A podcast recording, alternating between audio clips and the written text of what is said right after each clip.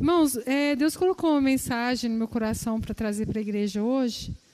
E nós vamos falar um pouquinho sobre relacionamento com Deus, que leva ao propósito que Ele tem nas nossas vidas. Então, irmãos, quando a gente abre a Bíblia, a gente começa a estudar a Bíblia, a gente começa a entender o quê? Que Deus nos chama para um relacionamento íntimo com Ele. E esse relacionamento que Deus quer conosco, ele tem um propósito. E é sobre essas duas coisas que eu quero falar essa noite. Eu gostaria que os irmãos que têm a palavra aí, que trouxeram as suas Bíblias, abrissem aí em Filipenses capítulo 2. Eu vou ler dois versículos para a gente poder discorrer melhor sobre esse tema. Filipenses capítulo 2, verso 13.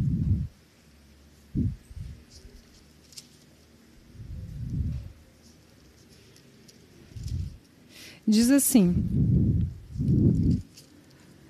Porque Deus é quem efetua em vós tanto o querer como o realizar segundo a sua boa vontade. Então, a palavra de Deus, ela já começa dizendo que quem opera em nós o querer e o realizar é Ele. E como que Ele efetua essa, essa obra nas nossas vidas? Através do Espírito Santo que habita em nós. Primeira coisa que nós temos que entender aqui, irmãos, que ele estimula o desejo dos cristãos para a ação. É o Espírito Santo que habita em nós que faz isso. Não é mérito nosso, não é pelo nosso próprio querer, mas segundo a vontade de Deus. E depois, quando a gente estuda sobre a palavra grega querer, está indicando que ele não está focado nos meros desejos ou emoções caprichosas, mas na intenção focada de cumprir um propósito planejado. Então Deus ele coloca esse desejo no nosso coração para cumprir um propósito que ele mesmo já planejou para as nossas vidas. E quando a gente vai lá em Romanos, capítulo 8, verso 28, nós entendemos também que Deus tem esse propósito através das nossas vidas quando está escrito o seguinte, Romanos 8, 28. Sabemos que todas as coisas cooperam para o bem daqueles que amam a Deus, daqueles que são chamados segundo o seu propósito. Então a palavra de Deus deixa bem clara que ele nos chama para um propósito. Só que para a gente chegar ao ponto de realizar o propósito que ele tem para as nossas vidas, primeiro a gente tem que ter o quê? Um relacionamento com Deus. E como que nós vamos ter esse relacionamento? Como que essa jornada na nossa vida, essa caminhada? Nós temos aqui um exemplo belíssimo na palavra do Senhor, que está lá em Salmos 23, muito conhecido de todos nós, que eu gostaria que você abrisse aí e deixasse aberto, que nós vamos discorrer um pouquinho sobre o Salmo 23. Todos nós sabemos, irmãos, que quem escreveu o Salmo 23 foi o salmista Davi. E o salmista Davi, ele era o quê? Um poeta. Ele escreveu belíssimas canções de adoração ao nosso Deus. Deus usou ele, e inspirado pelo Espírito Santo, ele escreveu lindas declarações de amor. E quando o salmista Davi escreve o Salmo 23, o rei Davi, ele está falando como se fosse uma ovelha, se colocando na posição de ovelha, fazendo uma declaração para o seu pastor. Então, o, o, rei Davi, além de ser um adorador, poeta, ele foi rei de Israel e também foi pastor de ovelhas. Ele sabia como se comportava uma ovelha, ele sabia o que, que um pastor fazia. E dessa forma ele escreveu o Salmo 23. E lá a gente vê que ele sabia tanto que quando o, o profeta Samuel foi até a casa do seu pai Jessé para ungí-lo como rei, Deus enviou ele até a casa do seu pai. Onde que Davi estava? Estava cuidando do rebanho do seu pai. Então ele entendia do que ele estava falando. E o Salmo 23 começa da seguinte forma: verso 1: O Senhor é o meu pastor e nada me faltará. É uma declaração.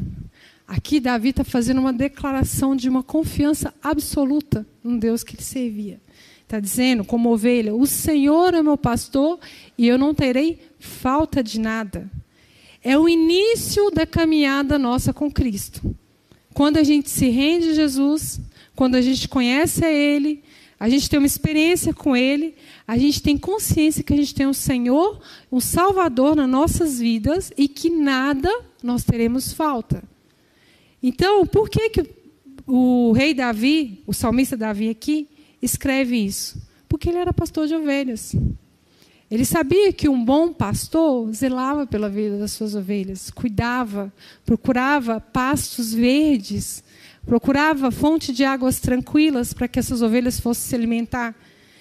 E, irmãos, quando Deus colocou essa mensagem no meu coração a respeito do cuidado de Deus, a respeito desse cuidado que Deus tem nas nossas vidas, eu me lembrei de um livro que eu herdei do meu pai, porque a herança que meu pai deixou foi livros. Meu pai e minha mãe. Meu pai lia muito e eu gostava muito de compartilhar o que ele lia. E um escritor chamado Philip Keller, ele escreveu um livro que mostra a experiência de um pastor no cuidado com as ovelhas dentro da Bíblia, dentro do Salmo 23. E ele vai discorrendo como que é o pastor no cuidado do dia a dia e compara com o Salmo 23. Irmãos, quando um pastor ele vai cuidar de seu rebanho, ele precisa estar tá sempre procurando um pasto novo para suas ovelhas. Sabe por quê? Porque a ovelha é o único gado, é a única espécie de animal que não pode pastar sozinho. Porque senão ele vai comendo, comendo, comendo aquela erva, aquela erva, até arrancar a raiz. Então não deixa a, a terra se renovar. E chega a um, um tal ponto que eles ficam, elas ficam tanto no mesmo lugar que o solo fica infértil. Então o que, que o pastor zeloso faz? Ele leva para novos pastos, leva para um lugar diferente, porque senão ela vai acabando com a terra, com o solo. E ali não cresce mais erva para o próprio alimento dela. E a gente continuando a leitura aqui do Salmo 23, no verso 2, diz o seguinte: Ele me faz repousar em pastos verdejantes e leva-me para junto das águas de descanso. E Deus, o que, que Ele faz conosco como bom pastor que zela por nós? Ele leva-nos para lugares bons. Irmãos, quantos aqui têm experiência quando aceitou Jesus, nem sabia como orar, né? O que, que o Senhor fez? Presenteou a pessoa com um bom emprego, restauração da família, restauração do casamento, isso é o bom pastor. Ele pega a ovelha, ela nem sabe onde ela está indo, e leva ela para se alimentar num pasto bom, nutritivo, leva para águas tranquilas, porque a ovelha tem um pelo pesado, ela tem a lã, e quando ela começa a engordar e, e a lã começa a crescer, se as águas não for tranquilas, ela entra, se afoga, porque a água é forte, a corrente é forte. E o pastor, ele procura águas calmas para levar aquela ovelha para se saciar. E dessa mesma forma, Jesus faz conosco. Quando a gente se entrega verdadeiramente para Ele, Ele nos leva e presenteia a gente, mesmo sem a gente merecer. A gente nem sabe o que está fazendo na casa do Senhor. Está aqui ouvindo a palavra, muitas vezes não está entendendo, mas você está lá. Você está ouvindo a palavra, você está no seu quarto sozinho, mesmo sem saber como orar. E Deus está te ouvindo e está te apacentando. O Senhor Jesus está te levando a águas tranquilas, está te alimentando, está te nutrindo, está cuidando de você como bom pastor. E quando a gente continua, irmãos, aqui na leitura, a gente chega no verso 3, diz o seguinte: Refrigera minha alma e guia-me pelas veredas da justiça por amor do seu nome. Quando a gente começa, irmão, nosso relacionamento com Deus, Ele mesmo, a palavra de Deus aqui, o salmista, Salmo 23, fala que Ele mesmo nos guia pelas veredas da justiça. E que, quem são essas veredas da justiça? Se a gente for lá no dicionário, der um Google, procurem lá depois, só por curiosidade, coloca veredas. Veredas é um caminho apertado, desprovido de espaço. Então, o próprio Senhor Jesus tira a gente daquele pasto tranquilo, verdinho, aquelas águas tranquilas, aquela sombra gostosa, e coloca a gente no caminho estreito.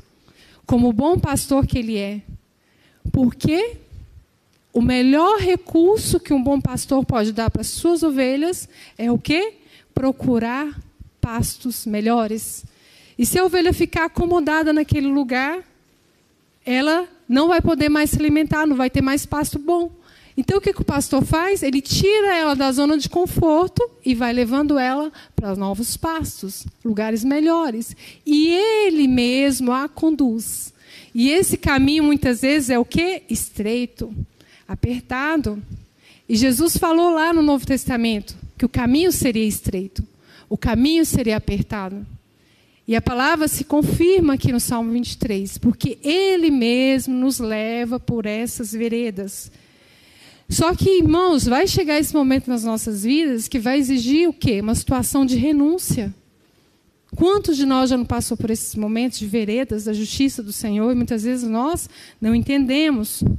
E é aqui que muitos de nós se perdem nesse relacionamento com Jesus. Por quê?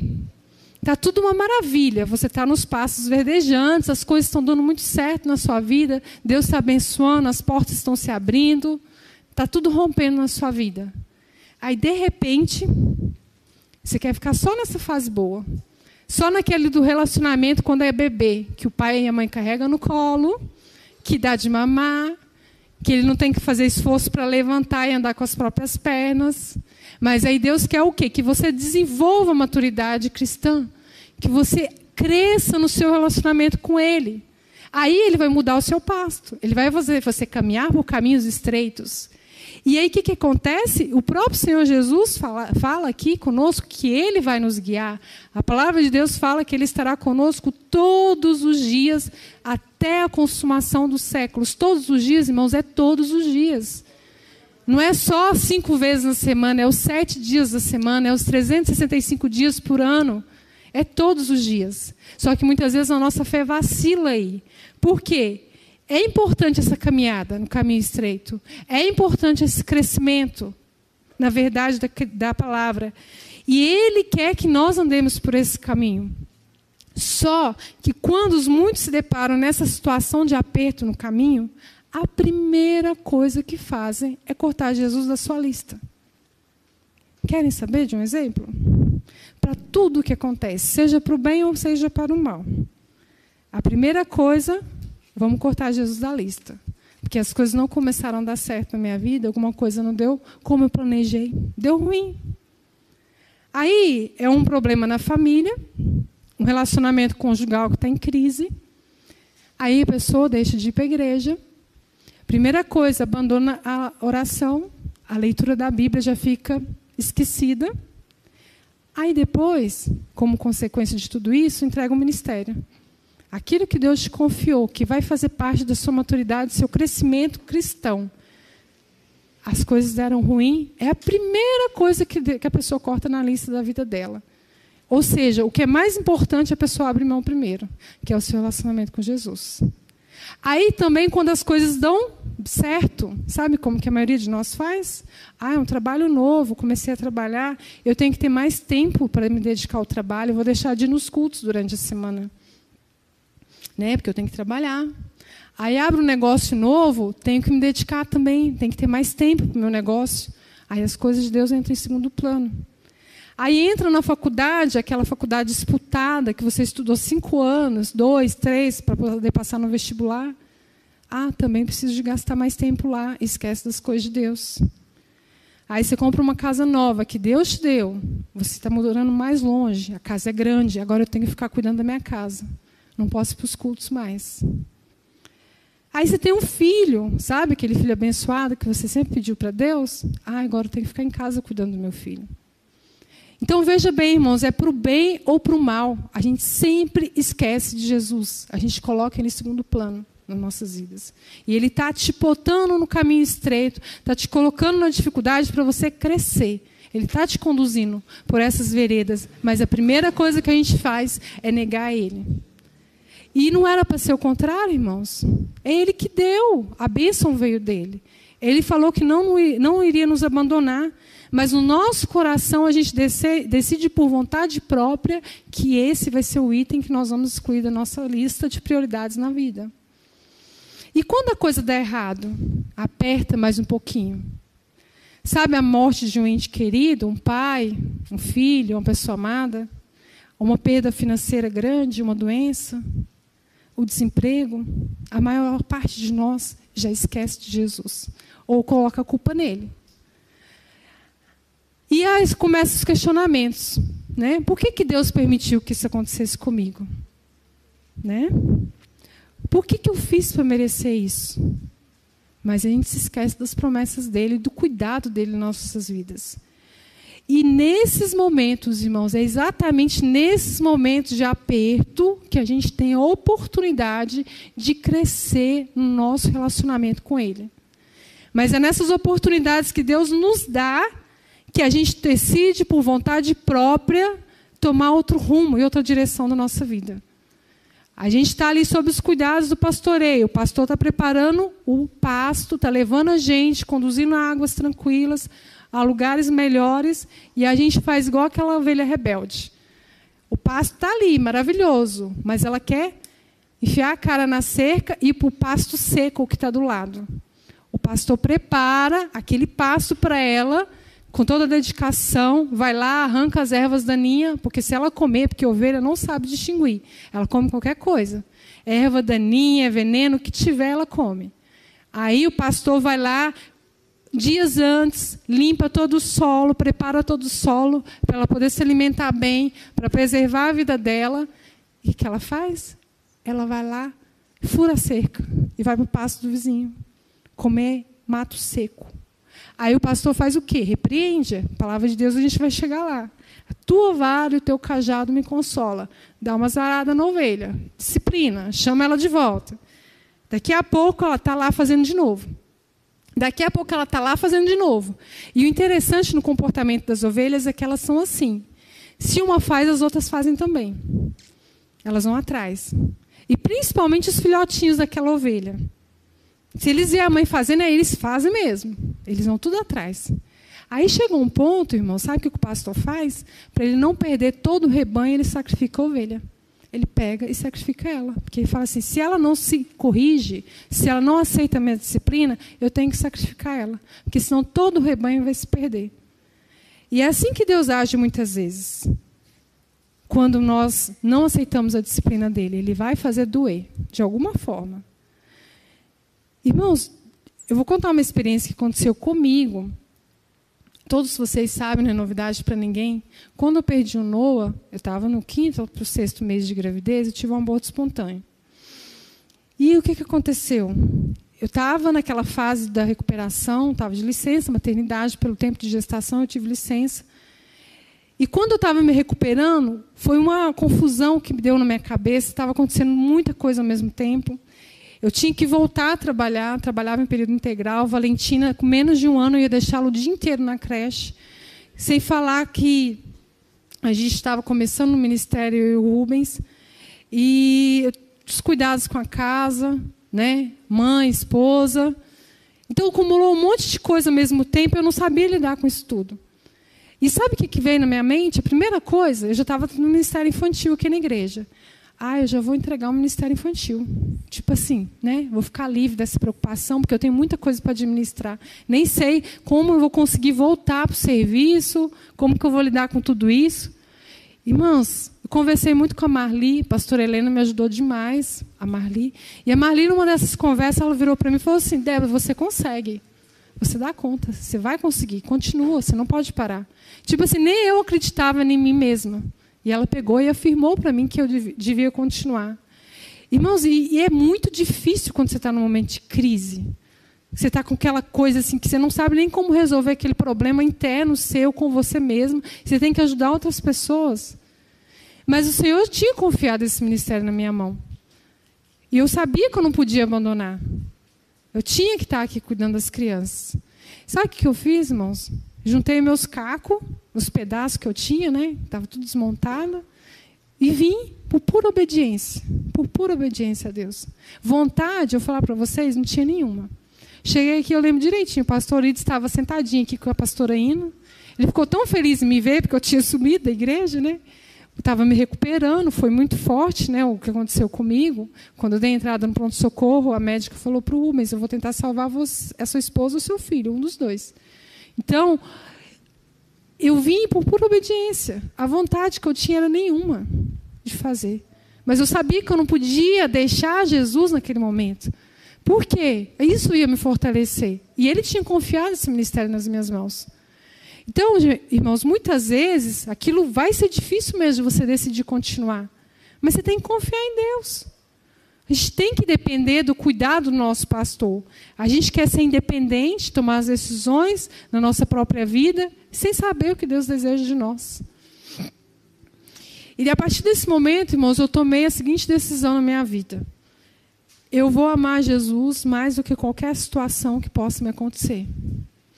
Quando aparecem os problemas, eu já mando uma mensagem na minha mente. Eu amo Jesus mais do que isso. E algumas vezes eu falo para mim mesma: eu amo Jesus mais do que o meu trabalho, mais do que o meu marido, mais do que o meu luto. Porque às vezes é difícil se encarar o luto. E eu passei por isso também. E amo Jesus mais do que os meus fracassos, minhas decepções pessoais, mais do que qualquer problema que eu venha enfrentar. Jesus ele tem que estar no topo da sua lista de prioridades. Se você não colocar ele nesse nível, você troca ele por qualquer coisa. Porque é mais fácil você chegar aqui, isso quando chega, e falar, pastor, eu não quero mais, arruma outro. Às vezes aparece e nem fala com o pastor. Aí o protesto atual, moderno, sai do grupo. Não é isso, irmãos, que muitas vezes acontece? Então é fácil trocar. E a gente não se lembra do sacrifício dele por nós na cruz e nem do cuidado do pastoreio que ele tem conosco. Continuando no verso 4, olha o que fala a palavra do Senhor. Ainda, ainda que eu ande pelo vale da sombra da morte, não temerei mal nenhum, porque tu estás comigo. O teu bordão e o teu cajado me consolam. Irmãos, notem que esse versículo está dizendo: ainda que eu ande pelo vale. O vale não é um lugar para você morar e nem ficar. Você vai passar por ele. A palavra de Deus fala muito claro nisso. Você está apenas atravessando pelo vale. E Jesus, ele não vai te abandonar. Ele vai estar conosco lá. E por que, que nós vamos ter que passar pelo vale? Porque nós só vamos chegar a lugares altos subindo pela encosta dos vales. Não tem como você chegar no alto de uma montanha se você não passar por um caminho difícil. E na criação de ovelhas, geralmente os pastores lá da Palestina, do Oriente Médio, eles dividem o ano em duas estações. Durante o inverno, eles estão na fazenda, cuidando das ovelhas ali no aprisco, mas quando está chegando o verão, eles sobem para as montanhas com as ovelhas. Porque a neve está derretendo, né, naqueles lugares onde nevam, está começando a, re, a, renovar a vegetação ali, que é o alimento para as ovelhas, e ele quer levar elas para lugares altos. E da mesma forma, Jesus faz conosco. E é, todas as montanhas têm os seus vales. E a gente tem que aprender a andar com Jesus nesses vales das dificuldades, nos vales da sombra da morte. Aqui, a palavra nos alerta que nós vamos passar por dias difíceis, sim. Dias maus. A palavra de Deus nos alerta que nós vamos enfrentar dias maus. Nenhum de nós está imune a esses dias maus. Nenhum de nós tem aqui um, uma vacina que nós não vamos passar. Nós vamos passar por dias difíceis. Né? E só quem já passou sabe. Quem aqui não enfrentou uma doença grave na família, ou na própria vida, na saúde? Né? Um conflito familiar que parece possível de resolver? Ou então um problema financeiro que você não acha solução para sair dele? É um vale, irmãos, é uma dificuldade. Cada um, guardado as suas devidas proporções, na realidade de uma pessoa é de um jeito, na realidade de outra família de um jeito, mas todos nós um dia vamos passar por esses vales difíceis. E a palavra do Senhor ela garante a presença dele conosco. Porque aqui a palavra do Senhor fala que ainda que eu passe pelo vale da sombra da morte, eu não temerei mal nenhum, porque tu estás comigo. Ele permanece conosco, nos conduzindo pelos vales, nos conduzindo pelas dificuldades. E, essa, e a palavra de Deus, irmãos, ela é simbolizada aqui através do cajado e da vara. Então Deus ele vai usar esses instrumentos, a vara e o cajado. Porque geralmente, nas eras mais primitivas aí, antigamente, na época do próprio salmista Davi, eles só iam pastorear com esses dois instrumentos, a vara e o cajado. A vara muitas vezes era para defender as ovelhas contra os ataques dos predadores. E muitas vezes para disciplinar as próprias ovelhas. O rebanho solto, as ovelhas distantes e uma querendo se afastar do rebanho, o pastor mira e manda a vara nela. Ela já volta para o rebanho. Uma outra prática comum dos pastores, eles examinam as ovelhas. Muitas vezes a ovelha está muito cheia, muito peluda, muito cheia de lã. O que, que ele faz? Ele pega a vara e ele abre o pelo dela para ver como está a pele. Porque muitas vezes está muito cheia, ele não consegue ver se tem um carrapato, se tem uma sarna, se tem algum, algum parasita ali se alimentando no pelo daquela ovelha. E ele vai e examina com o seu cajado. E o que é o cajado, irmãos? Qual o paralelo que nós podemos fazer? É o Espírito Santo nas nossas vidas. O Espírito Santo ele vai vir, ele vai esquadrinhar, e a palavra do Senhor vai nos confrontar, vai nos corrigir e vai nos exortar. E da mesma forma, como o pastor faz com as ovelhas, o Senhor faz conosco através da sua palavra. Ele nos olha, ele nos examina. Muitas vezes a palavra vem aqui do altar cortando, machucando, batendo mesmo. Alguns irmãos até brincam, né? Hoje o pastor bateu muito. Mas é assim mesmo, irmãos. Vem nos confrontando para o quê? Nos limpar. É o pastor cuidando da gente, tirando ali os carrapatos, tirando aquela sujeira que está presa em nós. E o Espírito Santo tem esse poder, ele vem nos limpando e nos transformando. E quando a gente continua, irmãos, aqui, verso 5: Preparas-me preparas-me uma mesa na presença dos meus adversários, unge minha cabeça com óleo e meu cálice transborda. Quando nós lemos esse versículo, irmãos, o pastor Márcio, inclusive, já até falou sobre isso aqui uma vez. Quando a ovelha está lá no, no alto da montanha, na planície, na estação quente, na época do verão, e está se alimentando, e está lá junto com o pastor, o pastor que está cuidando dela, é a época das moscas. Quando ela acha que ela tem paz, aí aparecem as moscas. E essas moscas perturbam muito as ovelhas. Por quê? Que elas ficam em volta da cabeça procurando pousar principalmente na, mucosa do focinho, do nariz da ovelha. E ela não tem como se defender. O que a ovelha faz? Começa a bater a cabeça. Ou fica correndo sem parar. E o pastor tem que estar atento quando chega aquela época dos enxames das moscas, porque senão ela vai tentar se livrar daquele incômodo e ela chega ao ponto de ficar batendo a cabeça nas pedras, nas árvores, porque ela não consegue se livrar daquilo.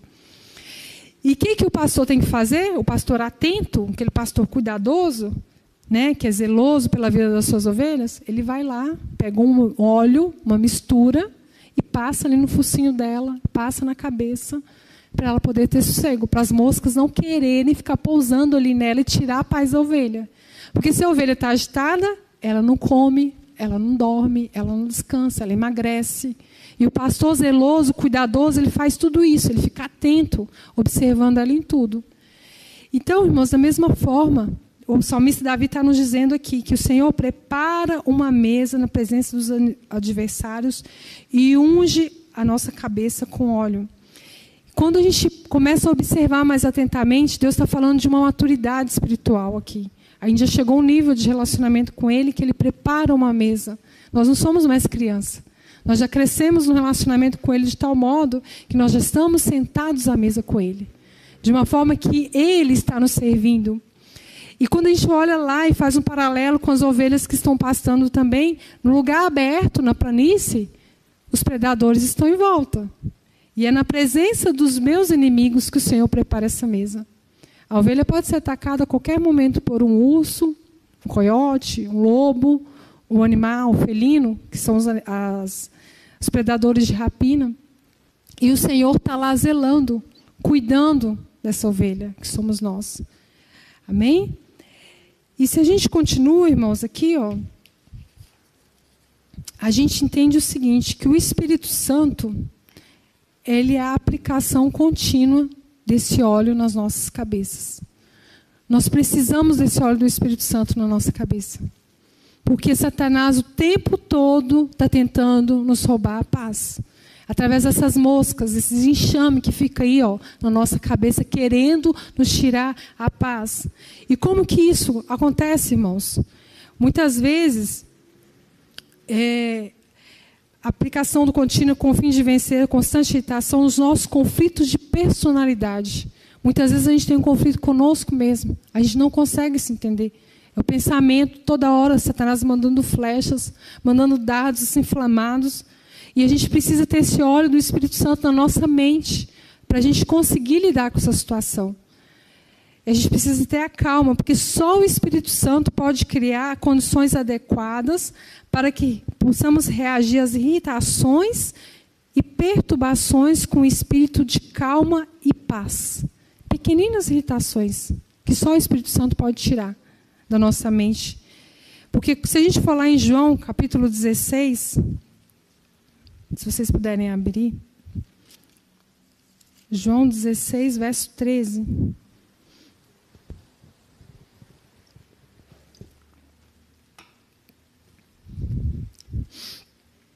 É o que a palavra do Senhor diz. Quando vier, porém, o Espírito da Verdade, ele vos guiará a toda a verdade, porque não falará por si mesmo, mas dirá tudo o que tiver ouvido e vos anunciará as coisas que hão de vir. Então, quem que nos conduz à verdade? Toda ela, o Espírito Santo. E nós precisamos dessa unção do Espírito Santo na nossa mente para tirar toda perturbação, toda irritação, tudo aquilo que tira a nossa paz. E hoje nós ouvimos aqui vários louvores, entre eles, se não me engano, o segundo ou terceiro falou que o Senhor é o nosso bom pastor. Ele quer cuidar de nós. Só que até onde nós estamos permitindo ser cuidados por eles? Por ele, pelo nosso Senhor Jesus. Ele é o bom pastor. Jesus ele disse que eu sou o bom pastor, eu dou a minha vida pelas ovelhas. Se a gente conseguisse entender a dimensão desse amor, desse cuidado que Jesus tem por nós, irmãos, a gente não sairia debaixo da sua presença, debaixo do seu cuidado, a gente se submeteria a ele de tal forma que a gente não faria nada sem consultar o Espírito Santo. Porque as ovelhas que são presas fáceis do inimigo, geralmente são aquelas que estão mais distantes do pastor. Porque quando ela está dispersa, longe do rebanho, ela fica alvo fácil do predador. E o, e o pastor não tem tempo de socorrer ela. Quando ele viu, já está na boca do leão já está na boca do urso, já está na boca do lobo. E ela está longe, ela está pastando lá longe, longe das outras. Não tem como o pastor socorrer. Quando ele chega, o, o, o predador já engoliu ela. Da mesma forma, somos nós. A gente não quer estar debaixo do cuidado do nosso bom pastor. Muitas vezes a gente quer decidir pela nossa própria cabeça, como a ovelha rebelde, que se distancia do rebanho, aquilo que é melhor para nós. E a gente não se submete à vontade do nosso Deus em oração, em leitura da palavra, em jejum, porque o próprio Senhor Jesus nos orienta que existem situações que só são resolvidas com jejum e oração. E a gente não se submete à disciplina de andar nas veredas da justiça, que é o caminho que ele fez para nós. Porque a gente quer da nossa forma, nós queremos do nosso jeito. E a gente não quer ter o cuidado do bom pastor. Nós devemos estar perto de Cristo, irmãos. Nós temos que andar junto dele. É o lugar mais seguro que existe para nós estarmos. Precisamos manter o bom senso de permanecer junto dele para que ele possa proteger-nos. A nossa vida ela está transbordante pela própria vida de Jesus Cristo e pela presença do Espírito Santo, e por isso nós devemos ser alegres, gratos e tranquilos. Aqui nosso cálice transborda de alegria, porque nós estamos na presença e sob os cuidados do bom pastor. Verso 6 diz o seguinte: Bondade e misericórdia certamente me seguirão todos os dias da minha vida, e habitarei na casa do Senhor para sempre. Amém? A ovelha que tem esse cuidado né, do pastor, ela tem alegria de estar sendo bem apacentada, bem amada, como o salmista Davi aqui declara, ela vai estar feliz. Ela se sente amada, ela se sente bem cuidada. E ela, não importa o que suceda a ela, irmãos, ela vai estar perfeitamente segura. Pode vir as dificuldades, pode vir as adversidades, o que for que aconteça em volta dela, ela tem certeza do cuidado do seu pastor. O Salmo 23, ele começa com essa declaração alegre que o Senhor é meu pastor. O salmista Davi dizendo, e ele encerra da mesma forma, com uma declaração alegre, dizendo que habitarei na casa do Senhor para sempre. É o lugar que eu quero estar. Não existe lugar melhor. O melhor lugar que eu posso estar é na presença de Deus. Bondade e misericórdia certamente me seguirão quando você tem certeza que você está no lugar certo, está sob os cuidados do bom pastor. A bondade e a misericórdia te seguirão todos os dias da sua vida e você habitará na casa do Senhor para sempre, por longos dias. Você tem toda a convicção e certeza para afirmar isso.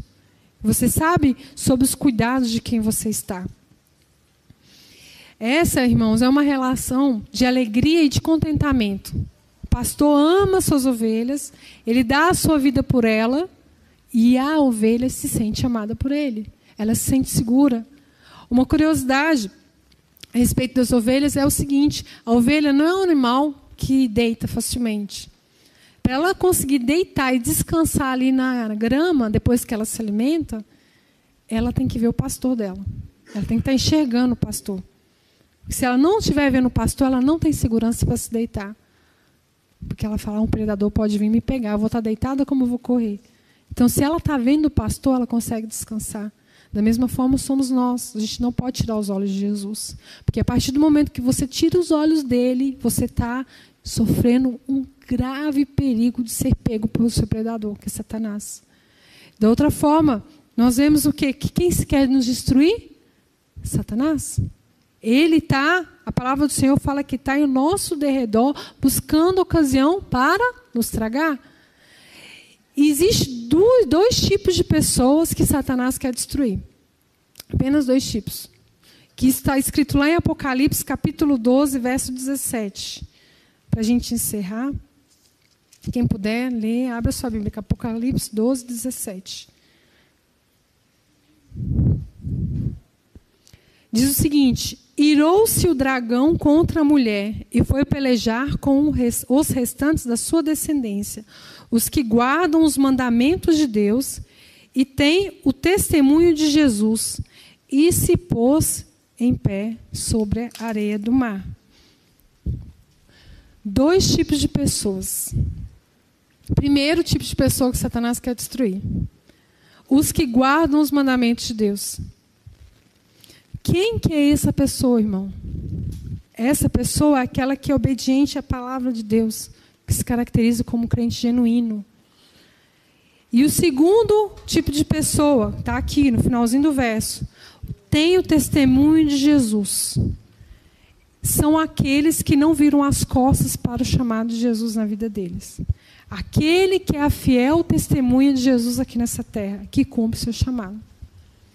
Então, irmãos, essa palavra foi para a gente meditar nas armadilhas de Satanás e sermos gratos pelo cuidado do bom pastor que nós temos na nossa vida.